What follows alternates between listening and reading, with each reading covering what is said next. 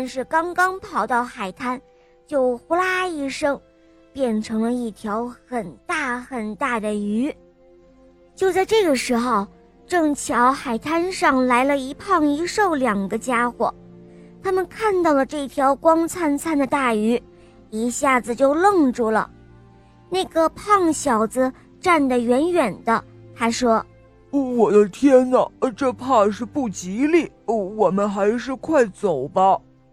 那个瘦小子胆子大，他边拨弄鱼边说：“哼，有什么可怕的？不管什么鱼，扛到街上去卖，准能大赚一笔。”于是两个人嘀咕了一阵，便扛着鱼上街了。天上的观音菩萨。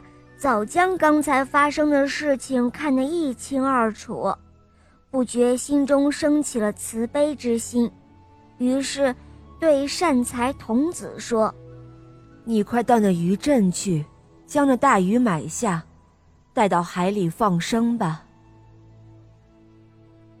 善财童子点头称是，急忙踏着一朵莲花去了渔镇。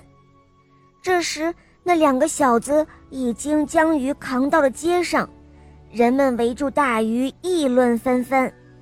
有一个白胡子老头说：“哎呦，这鱼可太大了，你们把它展开灵卖吧。”那个胖小子觉得老头说的有理，便向肉铺借来了一把肉斧子，眼看就要斩鱼了。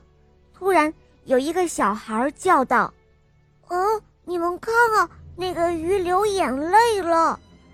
胖小子走近一看，大鱼果然流下了两串晶莹剔透的眼泪，吓得他连忙丢掉肉脯，就往人群里钻。